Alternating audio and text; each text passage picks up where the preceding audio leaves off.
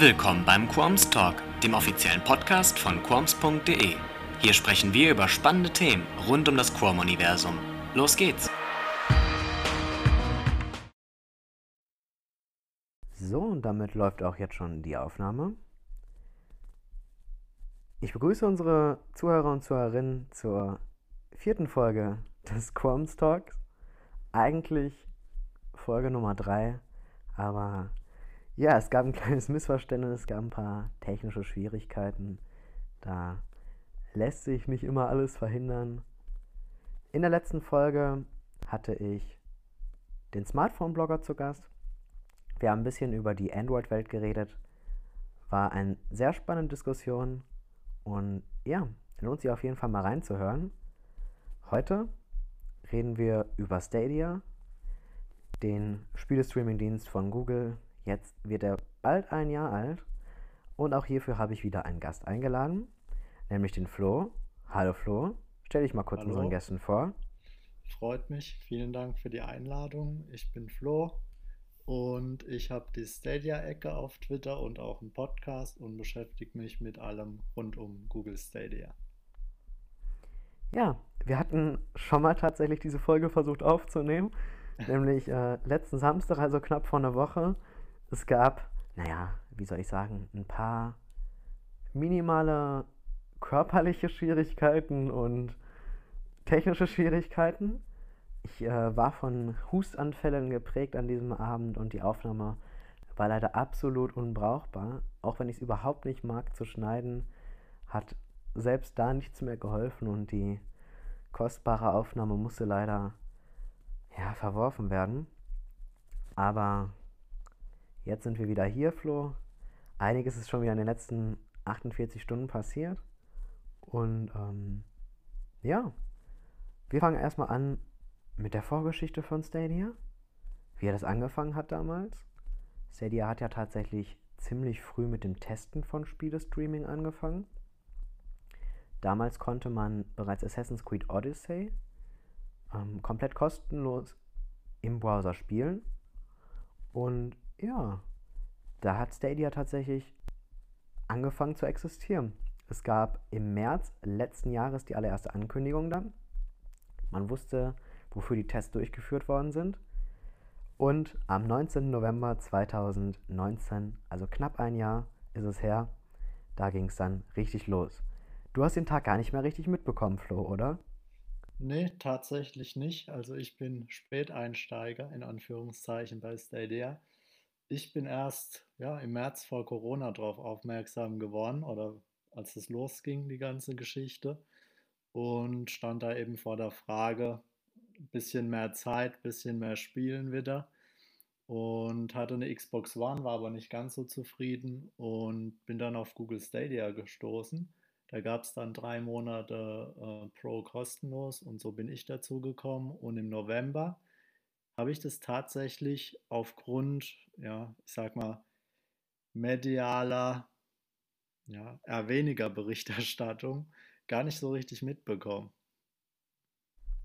Ja, das stimmt. Äh, so geht es natürlich vielen. Am Anfang, ja, es gab, es gab schon eine kleine Art von Hype, aber der war dann doch schon ziemlich sehr äh, in unserer Stadia-Bubble gefangen und ähm, ist nie so richtig an die breite Öffentlichkeit gelangt.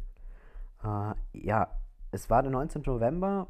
Es war ganz lustig tatsächlich an diesem Abend. Es gab mehrere Stadia Connects, also Ankündigungen mehr oder weniger, wie sie es ja jetzt auch immer noch gibt.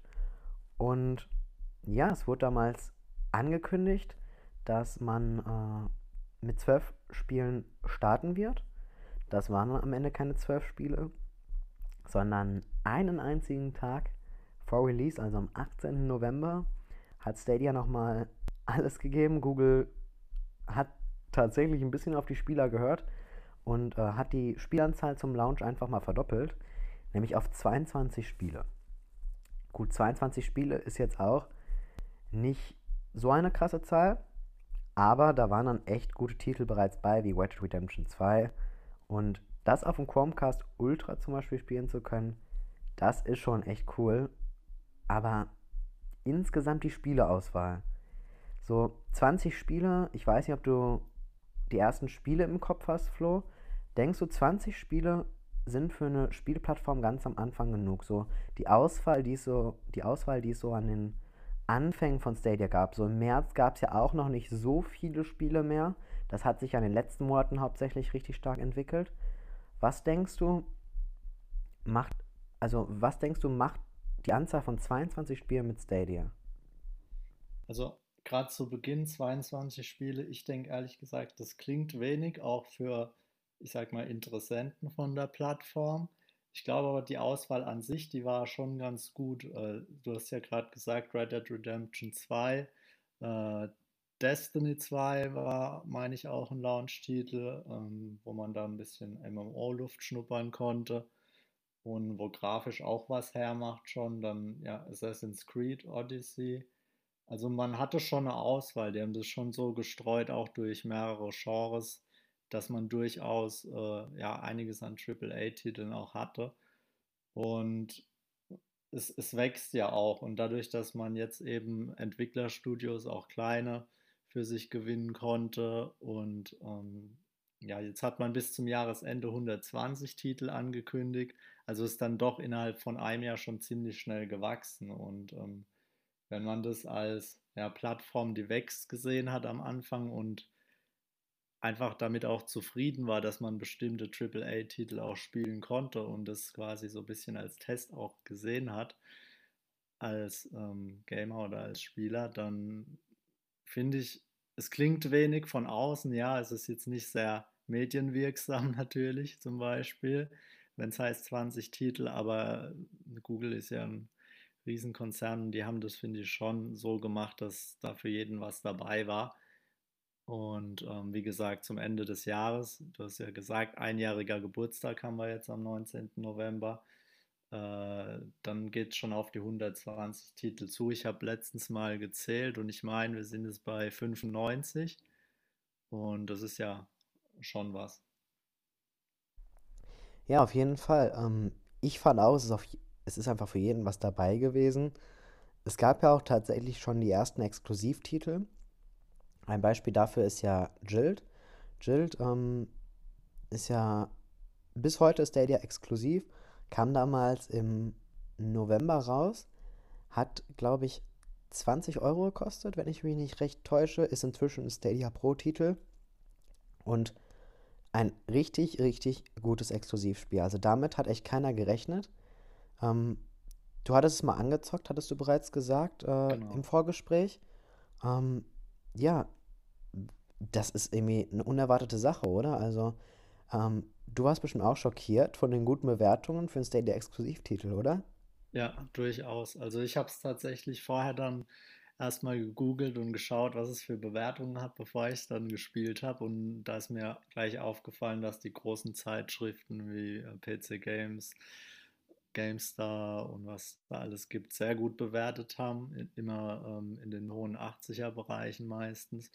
Und habe es dann auch angefangen. Und die Story ist ja interessant, finde ich. Also es ist ein Adventure, wo man ein Mädchen spielt, das die Freundin sucht und die verschwunden ist und ist grafisch so eine Mischung aus ja bisschen Comic, bisschen Tim Burton, also düster und hat sich wirklich sehr gut gespielt, fand ich. Ich habe es jetzt noch nicht zu Ende gebracht, muss ich sagen, was aber daran liegt, dass die Auswahl immer weiter gewachsen ist.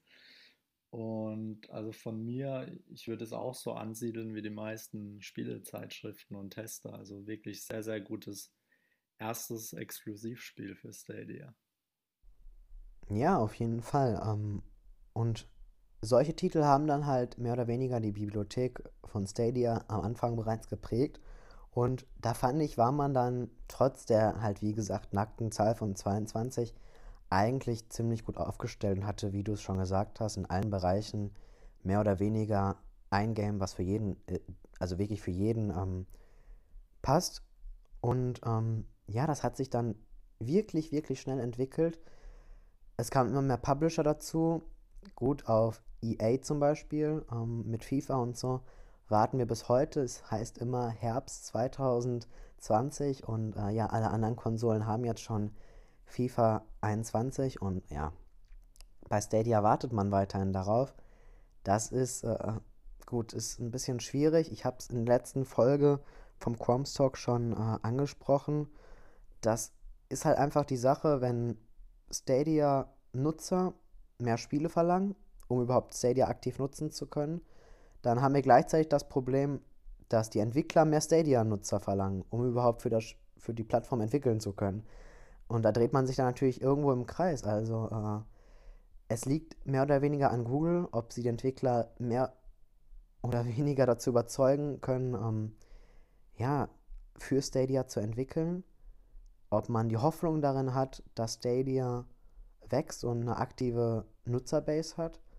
Und die Spiele sind natürlich das Wichtigste bei so einer Plattform. Ne? Ja, durchaus. Also gerade Thema Nutzerzahlen und Nutzerbase, was du sagst, natürlich für, für Entwickler und Publisher sehr wichtig.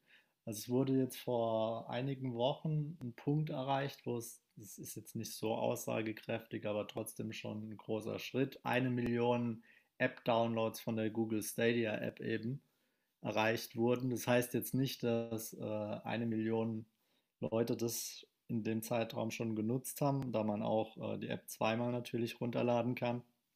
Aber ähm, geht schon darauf zu und ähm, man findet auch in gerade in viel gespielten Spielen immer gut Lobbys.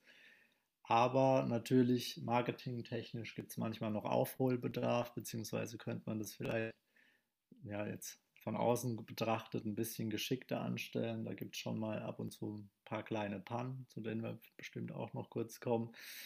Und Verbesserungsbedarf. Aber ähm, ja, die Zahlen steigen ja trotzdem, die Nutzerzahlen. Und ähm, ich glaube, das nimmt schon eine gute Entwicklung.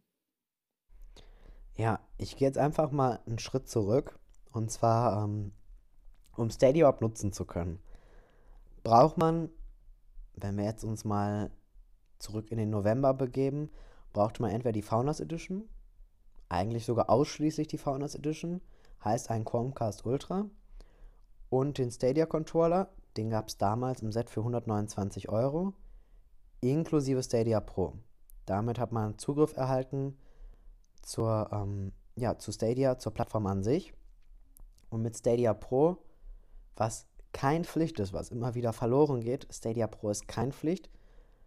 Damit bekommt man dann 4K und ab und an monatlich immer kostenlose Spiele zum Freischalten, die man dann mit einem aktiven Abo immer spielen kann. Stadia Pro kostet 9,99 Euro, war damals in der Founders Edition sechs Monate letztendlich kostenlos inklusive. Und inzwischen hat sich das alles ein bisschen geändert. Stadia Pro gibt es natürlich weiterhin, aber man kann sich auch einfach nur noch die Spiele kaufen. Jeder hat Zugriff jetzt auf Stadia. Man kann sich einfach mit seinem Google-Konto anmelden und das war's. Man kauft sich das Spiel, zum Beispiel Cyberpunk 2077 kann man jetzt vorbestellen. Und dann kann man einfach Cyberpunk auf seinem Chromecast Ultra, auf seinem Chrome-Browser, Laptop, äh, ja, auf ähm, seinem Handy, überall, wo theoretisch Chrome drauf laufen könnte, damit spielen. Und es funktioniert auch inzwischen mehr Controller als der Stadia-Controller. Man kann einen PlayStation-Controller nutzen, man kann einen Xbox-Controller nutzen, man kann mit Maus und Tastatur am Computer spielen.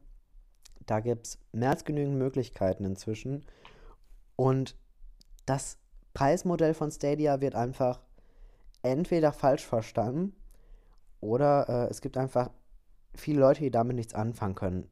Ich finde es eigentlich gar nicht so kompliziert, aber Deiner Meinung nach, Flo, lohnt sich Stadia Pro für dich?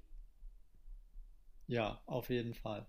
Also das, was du eben angesprochen hast, ist auch ja ein Fehler von medialer Berichterstattung teilweise, dass es immer als das Netflix der Spiele betrachtet wird und die Möglichkeit, die du eben gesagt hast, dass man eben Pro-Spiele zu spielen oder die sich zu kaufen einzeln außer Acht gelassen wird. Aber ähm, Pro lohnt sich durchaus.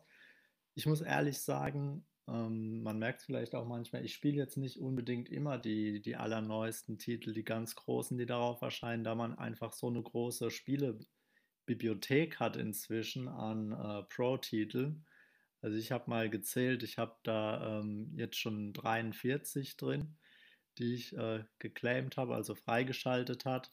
Da, wenn man einen Monat sich die ganzen Pro-Titel eben freischaltet, ähm, und Pro weiterhin abonniert die nächsten Monate, dann behält man die Titel, auch wenn die rausrotieren und neue Titel dazukommen. Das heißt, eigentlich ist es momentan so, dass meistens vier bis sechs Spiele im Monat dazukommen und man kommt eigentlich gar nicht dazu, alle zu testen. Oft gefallen einem auch zwei, drei davon und dann hat man eigentlich immer eine schöne Bibliothek, auf die man zugreifen kann. Und natürlich ist es auch ganz nett, ab und zu äh, dann oder wenn man eben das ausreichende Internet hat in 4K mit äh, 60 FPS, was äh, manche Spiele, nicht alle, aber manche dann unterstützen und ähm, ja, also allein aus den Gründen und zusätzlich noch äh, Rabatte, die man als Pro-Kunde bekommt, ja, sind es drei dicke Gründe pro. Ja, denke ich tatsächlich auch. Also ähm, natürlich, nicht für jeden ist jeden Monat etwas äh, dabei, was einem gefällt. Aber ähm, ich finde, die Auswahl ist auch hier wieder ziemlich vielfältig. Es sammelt sich halt schon eine gute Bibliothek an mit sehr vielen Spielen. Ähm, und jeden Monat, wenn neue Spiele hinzukommen, heißt es nicht, dass die alten Spiele verschwinden. Heißt, selbst wenn man jetzt zum Beispiel im Oktober, wo wir das aufnehmen, die Stadia Pro-Abos abschließen würde, dann äh, hätte man Zugriff auf knapp 30 Spiele, die man direkt freischalten kann und immer, wenn man ein Abo aktiv hat, äh, nutzen kann. Das äh, ist meiner Meinung nach eine ziemlich gute Zahl und äh, zeigt einfach, wie gut, wie gut der Spielekatalog dann doch inzwischen ausgebaut ist. Und Google tut natürlich auch etwas dafür, dass die Plattform immer weiter wächst. Ja, wir haben, wie wir jetzt schon mehrmals gehört haben, auch ziemlich ja, eher negative Berichterstattung. Aber es kommt wirklich auf so viele Faktoren bei Stadia an, dass, äh, ja, das ist äh, wirklich von Person zu Person unterschiedlich. Man kann eine 400k-Leitung haben und trotzdem kann es bei den Leuten richtig scheiße laufen. Das liegt nicht an Stadia, liegt vielleicht auch gar nicht an die Nutzer, sondern liegt zum Beispiel an die Internetverbindung, an den Ping, an den viele nicht denken. Und da finde ich es dann schlecht, dass immer direkt Stadia angegangen wird. Wenn zum Beispiel Netflix-Film nicht lädt, was auch gut mal im Internet liegen kann, dann wird Netflix nicht angegangen. Dann, äh, ja, dann ist es einem eigentlich klar, dass es am Internet liegt. Bei Stadia frage ich mich, gut, ähm, warum, warum wird direkt Stadia angegriffen? Warum, warum sagt man, dass es, an, dass es generell bei niemandem flüssig laufen würde? Es gibt inzwischen Let's Player, die streamen ausschließlich über Stadia. Und äh, ich denke, dass Stadia inzwischen doch ziemlich ausgereift ist. Also ich weiß nicht, hattest du, wann hattest du zuletzt, wann hattest du zuletzt einen Leck? Tatsächlich sehr selten. Tatsächlich vor zwei Wochen, aber das habe ich dann festgestellt, dass das einfach an meinem ähm, Anbieter lag, dass die eine Störung hatten. Ähm, daher sehr selten. Also ich spiele meistens über einen Chromecast Ultra auf dem Fernseher, muss ich sagen, da ich eben auch so ein alter Consolero bin und viele, alle Playstation und Xbox-Konsolen immer im Wechsel hatte und einfach auf dem Sofa am liebsten spiele auf dem Fernseher und da eigentlich überhaupt nicht. Also gerade auf dem Chromecast Ultra auf dem Fernseher finde ich, läuft es so flüssig. Ich habe jetzt heute äh, Sekiro gespielt, was jetzt heute neu erschienen ist und ich habe selten, muss ich sagen, ein Spiel so flüssig gespielt, egal auf welcher Konsole oder PC. Und die Ports, gerade die Ports von Spielen, die dann auf äh, Stadia kommen, finde ich, die laufen teilweise richtig, richtig gut, teilweise besser, wie wenn ich es bei Let's Playern auf PC oder Konsole gesehen habe. Also man kann nicht immer alles eben auf die Plattform schieben. Ich sage auch immer, äh, wenn ich mit Leuten drüber spreche, alles, was ihr braucht, ist eine gute Internetleitung. Prüft es mal und schaut es euch an. Auch wie du sagst, wie der Ping ist. Äh, ich hatte gerade jetzt letztens eine Diskussion mit einem Freund, der es jetzt getestet hat und gemeint hat, er hat eine 1 Gigabyte Leitung, aber ähm, es läuft nicht ganz flüssig. Da bin ich mal gespannt, wenn der sich das jetzt anguckt, woran das liegt. Aber äh, kann ich mir gar nicht vorstellen, dass das wirklich an der Plattform liegt, sondern wie du eben sagst, dann am Internet. Ja, und ähm, Google macht halt dann doch inzwischen ziemlich viel dafür, dass es wächst. Gerade zum Start gab es ein, ja, ein sehr außergewöhnliches System. Es gab ein Buddy Pass System. Man brauchte damals einen festen Zugangscode, um Zugang zu Stadia zu erhalten. Mit diesem Zugangscode hat dann der Einlöser direkt auch drei Monate Stadia Pro bekommen, hatte also direkt eine Auswahl an Spielen, die man nutzen konnte. Und ja, das Angebot wurde eigentlich ziemlich gut angenommen, wie ich finde. Man hat am Ende auf eBay ein paar äh, Codes tatsächlich direkt versteigern sehen. Damit konnte man sich dann seine Faunas Edition ein bisschen günstiger machen und konnte von Anfang an dabei sein bei Stadia. In der Zeit hat sich sehr viel getan. Es gab monatlich Neuerungen, neue Features. Am Ende konnte man im Chrome-Browser spielen. Das ging, soweit ich weiß, nämlich nicht von Anfang an. Von Anfang an konnte man nur auf dem Chromecast Ultra und Ja, ich meine, äh, ja, auf Pixel-Geräten spielen. Das äh, ist natürlich eine Einschränkung, aber die ist jetzt weggefallen. Inzwischen hat sich extrem vervielfältigt. Es ist nur eine Frage der Zeit, bis man wahrscheinlich auch auf iOS-Geräten spielen kann über eine Web-App. Da gab es ja bereits eine Lösung. Man konnte mal über einen, ja, von der Community entwickelten Browser spielen. Dazu kannst du bestimmt ein bisschen was erzählen als Apple-Nutzer, Flo. genau. Also ich habe tatsächlich heute auch noch mal einen Test gemacht. Also es gibt eine Browser-App, die heißt Stadium. Heißt, hieß, ne, also sie gibt es noch, man, nur kann man sie jetzt gerade nicht mehr runterladen im App Store. Und ich habe es auf allen meinen Apple-Geräten getestet. Man musste da nur, es gibt ein kurzes Tutorial, da muss man äh, zwei URLs einfügen, sich bei Google anmelden. Und dann kann man über die Browser-App tatsächlich Stadia spielen auf Apple-Geräten. Auf, ich habe es wirklich getestet, iPod Touch sogar, iPhone, egal welches. Also meine Frau hat ein iPhone 6, selbst da hat es funktioniert. Ähm, iPad äh, Pro habe ich, aber auch sehr gut funktioniert. Und dann wurde tatsächlich die ähm, App wieder runtergenommen von Apple aus dem App Store. Aber ich habe vorhin gerade noch mal in Vorbereitung getestet. Also wenn man sie runtergeladen hat, dann funktioniert sie auch noch wunderbar, auch jetzt noch. Nur ähm, kann man sie leider momentan jetzt nicht mehr neu runterladen. Aber der äh, Entwickler, der auch eine einzelne Person ist, die das gemacht hat, arbeitet da schon dran, ähm, ja, das wieder äh, er hat wohl, ich kenne es jetzt nicht in ähm, Entwicklersprache, aber er hat wohl irgendwas benutzt. Ich weiß nicht, ob du das genau weißt, ähm, was Apple nicht gepasst hat so und ähm, er arbeitet daran, das zu korrigieren und eventuell kommt die App ja auch wieder. Ja, ähm, es lag tatsächlich, soweit ich es gelesen habe, an die Bluetooth-Verbindung.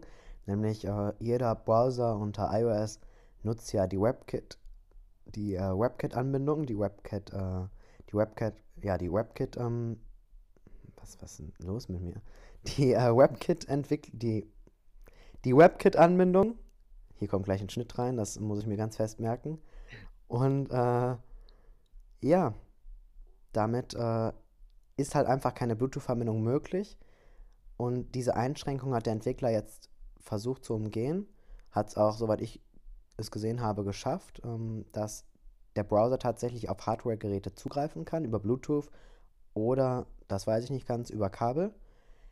Das gefällt Apple natürlich nicht und äh, ja, deshalb ähm, wurde die App dann inzwischen wieder aus dem App Store entfernt und war so knapp zwei Wochen verfügbar, oder?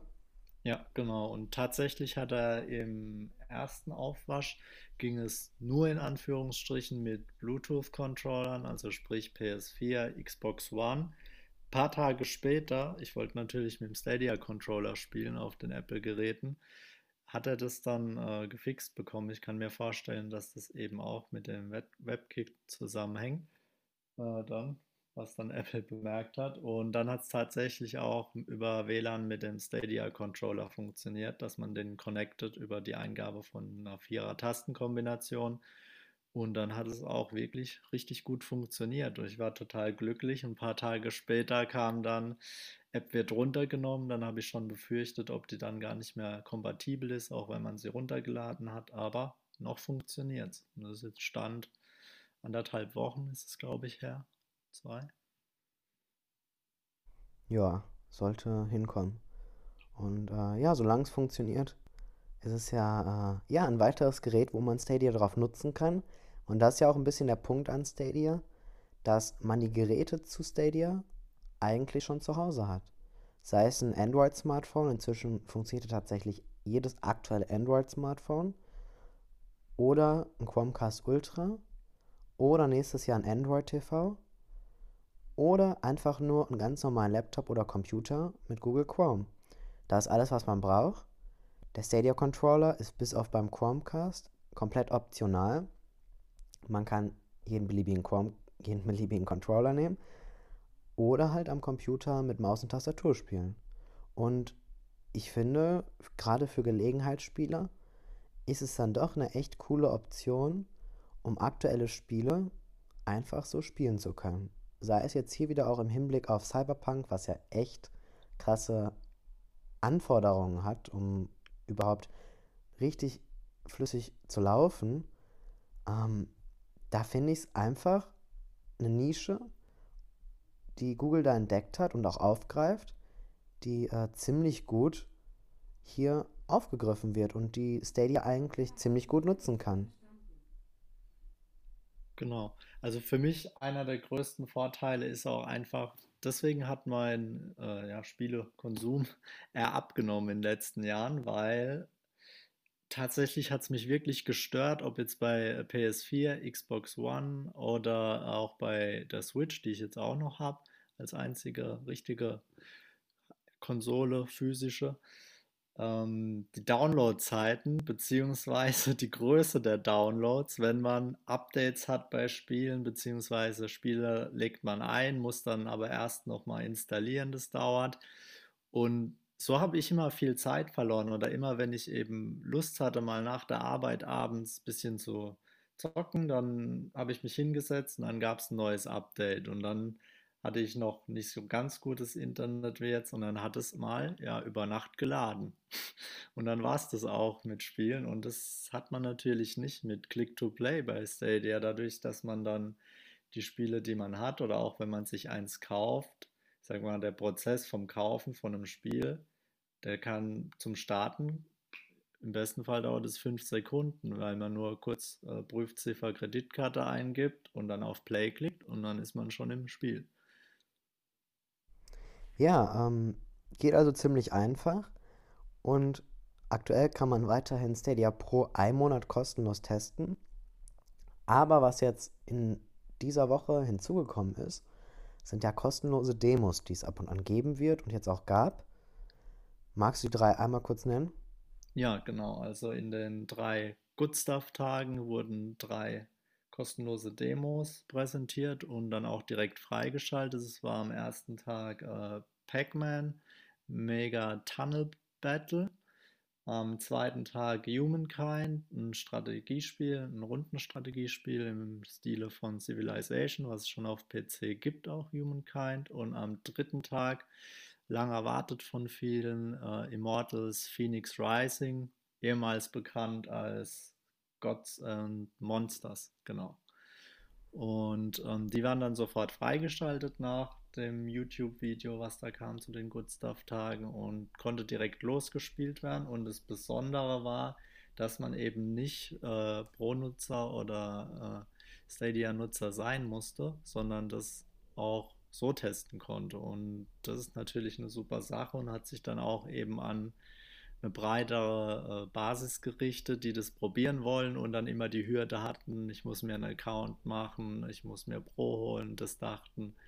Und ich glaube, dass auch von Lex gesprochen wurde einmal bei ähm, Pac-Man am Anfang, auch in anderen Podcasts. Es war eine riesen Nutzerbasis, die dann das wirklich getestet hat. Ich bin schon gespannt auf die Zahlen, wenn die mal veröffentlicht werden sollten da auch Freunde von mir das jetzt wirklich mal wahrgenommen haben, nachdem ich äh, ja, sie öfter mal belatschert habe, um mit mir spiel zu spielen, haben die das wirklich gebraucht, um quasi ja, aus Bequemlichkeit äh, das dann zu testen jetzt. Und ich glaube, dass das wirklich ein guter Schritt war von Google und dass das was ist, was vielleicht, sage ich mal, wenn selbst nur jeden Monat eine so eine kostenlose Demo kommt, die frei spielbar ist, dass das wirklich viele neue Nutzer bringen würde und vielen zeigen wird, aha, es funktioniert. Und ich glaube, das wäre eine wirklich gute Sache für Google. Ja, denke ich auch. Ähm, nicht jeder möchte ein Stadia Pro-Abo abschließen, hat vielleicht eine Kreditkarte oder so, die einem fehlt, um das Abo testen zu können. Und ja, jetzt konnte man tatsächlich das allererste Mal komplett kostenlos Sachen testen. Und da habe ich jetzt ziemlich viele Leute auch aus meinem Umkreis dazu überreden können, einfach mal einen Stadia-Account zu machen und einfach mal in einen der Spiele reinschnuppern äh, zu können. Ja, damit hat sich nicht nur endlich mal meine noch ziemlich leere Stadia-Freundesliste erweitert, sondern äh, die Leute waren auch tatsächlich überzeugt und überlegen sich jetzt äh, zum Beispiel Phoenix Rising auf Stadia zu kaufen. Und da würde ich es dann doch auch tatsächlich als Erfolg absehen, ne? Ja, durchaus. Und gerade zum Beispiel bei Phoenix Rising, das war natürlich auch clever, das zu nehmen, da das äh, First on Stadia ist. Das heißt, äh, kommt eben zuerst auf Stadia, bevor es auf den anderen Plattformen kommt. Und ich glaube, es kommt auf ziemlich jeder. Also ähm, PC weiß ich gerade gar nicht, äh, vermute ich aber, aber es kommt sogar auf der Switch, Xbox und PlayStation. Dann eben schon PS5 und Xbox Series X oder S. Und ähm, das ist natürlich dann auch clever gewählt gewesen von Google Stadia und wurde auch viel gestreamt, beziehungsweise ähm, ich habe eh den Eindruck, dass äh, Streaming über, äh, also Streamer, die über Google Stadia Spiele streamen, so, dass das immer mehr wird. Und zumindest in der Community, die ich auf Twitter und sonst wo YouTube sehe, äh, nimmt es schon deutlich zu. Und ich habe noch nie einen geguckt, wo es irgendwie geleckt hat oder wo man mit Input-Lags zu kämpfen hatte. Von daher ist vielleicht auch eine Sache, wo sich Leute mal überzeugen können dann. Ja, auf jeden Fall. Äh, aber es ist kein First und Stadia, ne? Also, äh, nee, das ist halt, das, also das wäre schon was echt krasses gewesen. Ubisoft und ähm, Google, die arbeiten ja dann doch schon ziemlich echt eng zusammen. Aber, ähm, naja, es fehlt anscheinend noch so, es fehlen die Geldscheine, die so an Ubisoft fliegen, habe ich das Gefühl. Denn zum Beispiel Uplay Plus, das ist ja auch etwas, Stadia wird ja, wie gesagt, wie du auch schon selbst gesagt hast, immer als das Netflix für Spiele benannt. Und eine richtige Spiele-Flatrate gibt es dann zum Beispiel mit Uplay Plus. Damit hat man unbegrenzten Zugriff tatsächlich auf alle Ubisoft-Spiele, die es auf Stadia gibt. Aber diese Flatrate wird es tatsächlich zuallererst auf Amazon Luna geben, was äh, ganz lustig ist. Das ist ja der Stadia-Konkurrent von Amazon. Den gibt es aktuell nur in Amerika und ähm, auch nur dort an einen bestimmten Nutzerkreis, der eingeladen wurde. Man braucht dort nämlich ein Einladungssystem. Und da frage ich mich, wie viel Geld da Amazon bezahlt hat, damit es auf eine Plattform kommt, die nur einem Land nur an einer begrenzten Anzahl von Nutzern äh, zur Verfügung steht, wo man gerade mit Google bevor Stadia begonnen hat mit dem äh, Test mit Assassin's Creed Odyssey, doch ziemlich gut zusammengearbeitet hat. Ja, durchaus. Hat mich auch gewundert, ehrlich gesagt. Und die Twitter-Welt auch und die Expertenwelt, sage ich mal, von Stadia. Verstehe ich auch nicht ganz, weil es, wie du sagst, sehr begrenzt ist mit, mit nur Einladungen Amazon Luna und äh, dann auf ein Land beschränkt hätte ich mir auch wirklich gewünscht und haben auch viele gedacht, da eben ähm, ältere Ubisoft-Spiele wie Far Cry-Reihe, die älteren Watch Dogs-Spiele schon angekündigt wurden für November eigentlich auf Stadia und viele das dann natürlich mit äh, Uplay Plus, beziehungsweise ich meine, gestern wurde es verkündet, dass es jetzt Ubisoft Plus heißen genau, soll. Ja. Und ähm, ja, das haben eigentlich viele erwartet, auch an den Good Stuff-Tagen. Ich auch unter anderem, aber ist ausgeblieben. Und jetzt meine ich, ist der 10.12. Äh, für Amazon Luna der Termin, wenn ich es richtig im Kopf habe. 10.11., so. 10. November. Äh, 10.11., genau. Und äh, für Stadia dann entsprechend halt erst später. Und ähm, ja, merkwürdige Entscheidung, aber wie gesagt, wir wissen ja auch nicht, wie viel oder ob da Geld geflossen ist.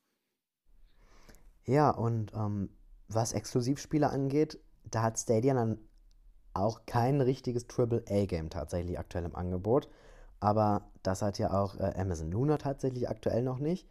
Mit Jilt ist natürlich eine Sache für sich, ist meiner Meinung nach und deiner Meinung nach und der Meinung von vielen Magazinen ein echt richtig gutes Game, was sicherlich von sehr vielen Leuten unterschätzt wird. Aber ähm, die anderen Exklusivtitel, wie zum Beispiel Get Packed, die sprechen mich dann äh, tatsächlich noch weniger an. Also es sind alles ziemlich viele Indie-Games, oder? Ja, durchaus. Also auf der einen Seite ist es natürlich gut, dass man sich äh, Indie-Studios auch heranholt. Das macht, finde ich, ein bisschen auch Stadia aus. Oder bei mir zum Beispiel hat es bewirkt, dass ich mir Spiele auch mal angeschaut habe und die für sehr gut befunden habe, die ich mir sonst nie angeschaut hätte, weil sie eben in Pro waren. Das darf man auch nicht vergessen ähm, dass man da seinen eigenen Horizont auch mal erweitern kann und viel Spaß mit Spielen haben kann. Aber ähm, Get Pack zum Beispiel ist, fand ich sehr gut am Anfang, hat mich aber nur so drei, vier Stunden mal ein Abend, fand ich sehr gut, aber dann habe ich es erstmal liegen gelassen. Und bei solchen Spielen muss man leider dazu sagen, und da bin ich dann auch kritisch genug, da hat man dann ab und zu auch mal mit Lobbys Probleme und gerade Spiele wie ähm, jetzt das neuere Cake Bash, was aber sogar Crossplay hat und ähm, Get Packed eben, wo man dann halt nur auf Stadia gesucht hat, dann hat man schon manchmal Probleme gehabt, Lobbys zu finden und bei so kleineren Indie-Titeln, die auch auf Multiplayer dann oft ausgelegt sind, ist es natürlich ja schon eine Spaßbremse und auch ein Problem. Ähm, ja, aber ähm, es gibt durchaus auch Indie-Titel eben, äh, die jetzt auch nicht für, nur exklusiv für Stadia sind, die auch bewusst ausgewählt wurden. Da fällt mir zum Beispiel Lost Words ein, was so ein schönes Storytelling-Game ist, was meine ich auch schon in Pro gab. Und ähm, die suchen die schon sehr bewusst aus, habe ich das Gefühl. Aber nichtsdestotrotz, wenn jetzt zum Beispiel äh, morgen bzw. heute um 001 meine ich, äh, Watch Dogs Legion kommt, so AAA-Titel bringen die Plattform natürlich schon massenmäßig mehr nach vorne. Ja, auf jeden Fall. Da äh, bin ich voll bei dir. Die Auswahl ist auf jeden Fall, ja, rasant gestiegen und wird, glaube ich, mit Bedacht inzwischen gewählt, was ich am Anfang ja nicht so behauptet habe. Ähm, bei mir hat tatsächlich Stadia einiges verändert, was so das Spielverhalten an sich angeht. Ich habe hier tatsächlich auch noch eine Switch stehen, weil bei der Switch sind es halt dann eigentlich auch die ganzen Exklusivtitel wie Mario, ähm, Mario Kart, Mario Party, Zelda und so weiter und so fort. Das ist halt eigentlich generell immer das einzige Argument für eine Nintendo-Konsole. Es wäre natürlich toll, wenn Stadia auch solche Exklusivtitel hat, aber solche Sachen wie Red Redemption, die konnte ich vorher einfach nicht spielen, weil ich hatte nie Lust, eine Konsole zu kaufen oder einen Gaming-Computer, den ich nach drei Jahren einfach mal wieder upgraden muss. Ähm, und trotzdem kann ich Red Redemption jetzt auf meinem Chromecast Ultra spielen, auf meinem Fernseher. Und das echt flüssig, es funktioniert. Und damit wurde ich dann halt echt zu einem tollen und zufriedenen Gelegenheitsgamer. Und Red Dead Redemption, jetzt um mal kurz aufs Spiel einzugehen, du hast es, glaube ich, auf der Xbox gespielt, ne? Genau. Finde ich eines der besten Spiele in diesem Jahrzehnt. Also von der Grafik, vom, von der Story, also wirklich eine richtig krasse Story, vom Gameplay, ein richtig, richtig tolles Gesamtkonzept. Was sagst du dazu? Ja, auf jeden Fall kann ich alles zustimmen und vor allem, also ich finde halt den Spielumfang auch einfach und dass der Spielspaß eigentlich gar nicht abnimmt über die Zeit.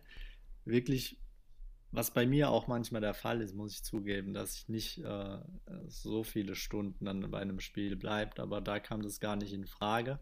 Und der Spielumfang in Verbindung mit der Grafik, dem Gameplay, also da passt einfach alles. Das natürlich kein Geheimnis, Red Dead Redemption, aber man muss auch sagen, dass ich glaube, Red Dead Redemption und Assassin's Creed Odyssey die zwei Spiele sind, die von den meisten auf Stadia gespielt wurden. Würde ich jetzt einfach mal anhand dem, was ich eben lese oder was ich die Community mal frage oder am Umfragen mache oder an Screenshots sehe, einfach mal so behaupten. Ich glaube, das ist nicht weit hergeholt. Und ähm, da kann Stadia halt auch, gerade auch bei Red Dead Redemption und Assassin's Creed Odyssey, seine Stärken ausspielen. Also das sieht in 4K mit 60 FPS so gut aus, muss man wirklich sagen, und spielt sich dann auch so flüssig und ist ein sehr guter Port. Da gibt es echt kaum was zu meckern. Und ich glaube, dass das die Leute, die das testen, dann auch wirklich schätzen und dass gerade solche Spiele eben die Leute auch überzeugen, weil wie du sagst, man muss eben nicht immer seine Hardware aktualisieren bzw. fürchten, dass die neue Konsolengeneration kommt oder man eben auf dem PC ein Spiel nicht spielen kann, da man ähm, nicht die allerneueste Grafikkarte hat. Und das war eben auch bei mir so ein Hauptargument. Und ich glaube, das kann man wirklich nicht von der Hand weisen. Was man da an Zeit- und Geldersparnis hat, ähm, ist doch schon beachtlich. Ja, das sind einfach die Spiele, wo man die Vorteile von Stadia so richtig merkt. Einfach ja. keine Downloads, kein Hardware-Upgrade-Zwang die ganze Zeit, keine langen Installationszeiten. Man kann es überall spielen, auch als Gelegenheitsgamer. Und man muss eigentlich nur das Spiel kaufen. Und wenn Stadia solche Spiele in Zukunft immer mehr bieten kann, mit Cyberpunk, mit dem neuen Watch Dogs, was heute bzw. morgen erscheint, dann denke ich, gibt es auf lange Sicht doch ziemlich gute Chancen. Und das hat sich in der letzten Zeit ja ziemlich gut entwickelt. Ja, durchaus. Also jetzt kam heute noch, wie gesagt, gerade vor ein paar Stunden Sekiro noch, was ja auch äh, E3-Spiel des Jahres 2019, meine ich, war und eben auch auf PS4 zum Beispiel ein großer Erfolg war es vom From Software, was eben auch die Dark Souls-Reihe gemacht hat. Die Spiele haben einen hohen Frustfaktor, wer es nicht kennt, also sind schon schwer, aber ähm, vom Game Design und Gameplay immer sehr gut und so wie ich das bis jetzt getestet habe, ist es auch ein sehr guter Port, weil es sehr flüssig läuft, sehr schön aussieht und das ist ein Spiel zum Beispiel, das auch äh, am PC äh, sehr, sehr gute Hardware braucht, wo ich vorhin auch dann mal durch den Screenshot-Modus gelaufen bin und einfach ein paar Screenshots gemacht habe, weil es so gut aussieht. Und das kannte ich zum Beispiel persönlich nicht, da ich jetzt nie den allerneuesten Gaming-PC hatte. Und ähm, Konsole, sage ich mal, normale Xbox One, da hat man jetzt auch noch kein ähm, 4K gehabt mit 60 FPS. Und ähm, nee, bei der normalen Xbox One noch nicht. Ne? Das war bei der Xbox One X dann. Genau. Und ähm, von daher, ja, also wenn man die Stärken kennt von Stadia und es ähm, andere damit überzeugen kann und noch die Spielerbasis erweitern kann, muss, also ich sag mal, Zeithorizont ist schwer zu sagen, aber ich bin zum Beispiel persönlich davon überzeugt, das ist jetzt noch meine Meinung, aber dass spätestens bei der nächsten Konsolengeneration, wenn die überhaupt kommt, sich Stadia schon durchgesetzt haben sollte. Ja, da kommst du schon dahin, wo ich jetzt ansprechen wollte. Ähm, die Zukunft. Wenn wir mal in die Zukunft von Stadia schauen, so ein Jahr in die Zukunft gesehen, da denken 50 Prozent, dass Stadia schon einen ziemlich großen Marktanteil hat. Und dann gibt es 50 Prozent, die denken, dass es wie jedes andere Google-Produkt eingestellt wird.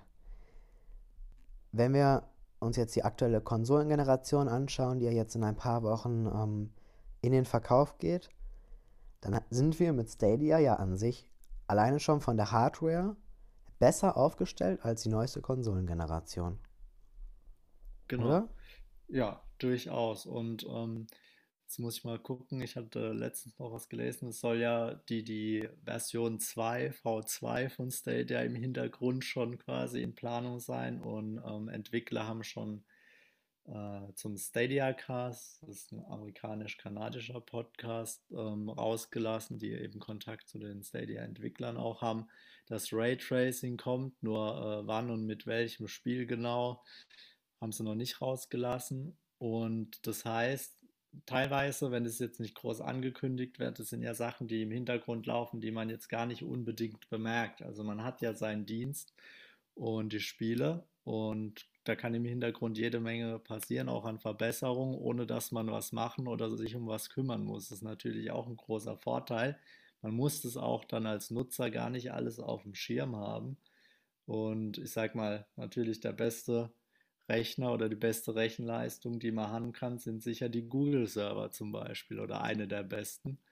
Und da ist man dann eben auch äh, Xbox äh, Series X oder PS5 durchaus was voraus und muss sich eben auch nicht drum kümmern, was danach ist. Ja, und ähm, solche Sachen wie Crossplay oder halt eben Raytracing, die gibt es ja auf Stadia in dem Sinne. Die Möglichkeiten existieren und es liegt mehr oder weniger tatsächlich auch hier nur an die Publisher, dass sie es integrieren. Also es liegt nicht an Stadia, wenn man sagt, ah, doof, dass keine Lobby ist. Es liegt nicht an Stadia, es liegt an die Publisher, wenn sie halt einfach kein ähm, ja, Crossplay implementieren, dann äh, ja, kann man tatsächlich lange auf eine volle Runde warten, was ein bisschen nervig ist. Aber Stadia bietet die Option. Und da muss ich dann auch Stadia ein bisschen in den Schutz nehmen. Das Marketing, ja, es lässt zu wünschen übrig. Am Anfang wurde auch echt nicht gut kommuniziert, wie das alles mit der Preisstruktur läuft, ob man Stadia Pro braucht, ob man die freigeschalteten Spiele, wenn man Stadia danach wieder abonniert, weiterhin haben kann. Das war alles ein bisschen unklar, aber inzwischen denke ich, machen die einen ganz guten Job.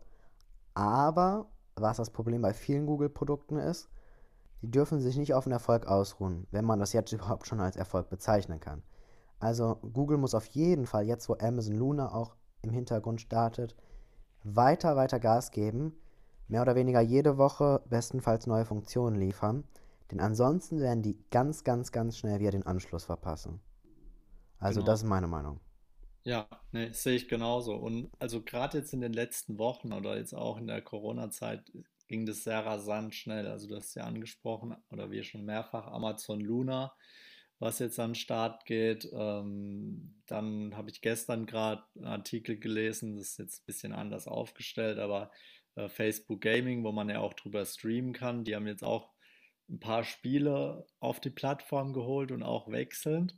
Da bin ich auch mal gespannt, wie, äh, wie die das technisch umsetzen, habe ich mir jetzt noch nicht angeguckt. Ähm, dann, klar, xCloud gibt es ja schon, hat aber ein bisschen anderes äh, Konzept, will ich jetzt mal außen vor lassen und GeForce Now. Ähm, aber es, es wächst und viele haben eben das, was Google jetzt quasi als erstes so richtig umgesetzt hat, die merken ja anscheinend auch, äh, wo die Reise hingeht. Und mit äh, PS Now und Xbox Game Pass, das ist natürlich jetzt eine Stufe davor, aber wurde ja auch so ein bisschen für Cloud Gaming der Grundstein gelegt. Ähm, da hat man die Spiele natürlich noch äh, gekauft und runtergeladen. Aber ich bin auch der Meinung, dass die, die Hardware, die physischen Konsolen ähm, vielleicht schon in der nächsten Generation verschwinden und dann sollte man natürlich den Vorsprung, den man hat, das muss man ja auch sagen. Ich habe, äh, glaube, das letzte Mal, als wir gesprochen haben, mit dem Toyota Hybrid verglichen. Den Vorteil, den man hat, zum Beispiel äh, Autoindustrie betrachtet, hat man dann äh, Toyota Prius, war, glaube ich, das erste Hybridauto um die 2000er rum.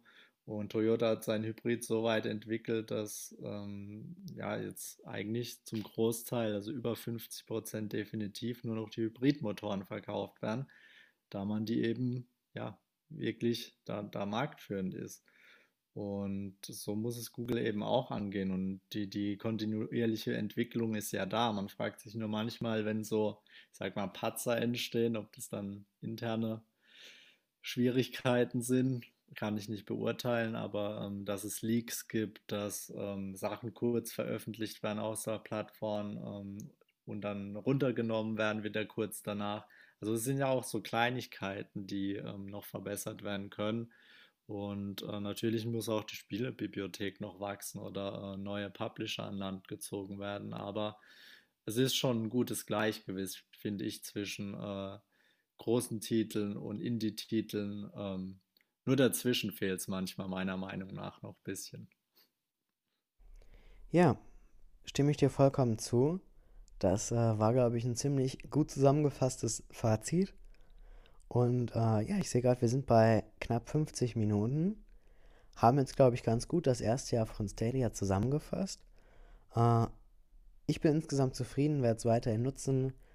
Freue mich gleich schon auf eine kleine Runde Dead by Daylight. Und ja, vielen, vielen Dank, dass du dabei warst, Flo. Ich habe zu danken für die Einladung. Hat sehr viel Spaß gemacht. Ja, ähm, hört gerne bei der Stadia-Ecke vorbei. Ihr findet ihn auch auf Twitter unter dem Namen und sicherlich auch auf Facebook, oder? Tatsächlich nicht bei Facebook. okay, nur auf Twitter und ähm, genau. bei allen Anbietern, wo es Podcasts gibt, unter dem Namen Stadia-Ecke. Schaut gerne vorbei, hört gerne rein. Bei quoms.de gibt es aktuell noch ein kleines Gewinnspiel. Ihr könnt weiterhin ein Google Nest Mini als Smart Speaker gewinnen. Wenn ihr gerade in der Folge aufmerksam zugehört habt, dann ja, habt ihr vielleicht gemerkt, dass er einmal ganz unbewusst und ungewollt angegangen ist. Dafür entschuldige ich mich. Das passiert ab und an. Ähm, aber ansonsten ein sehr tolles Gerät. Kann ich nur empfehlen. Macht gerne mit auf quoms.de slash Gewinnspiel. Und ja, dann soll es das gewesen sein. Bis zur nächsten Folge. Danke fürs Zuhören und tschüss. Alle Links zu den Folgen gibt's auf quoms.de slash podcast. Verfolge uns auch gerne auf Twitter, Facebook und Instagram unter quoms.de. Danke fürs Zuhören und bis zum nächsten Mal.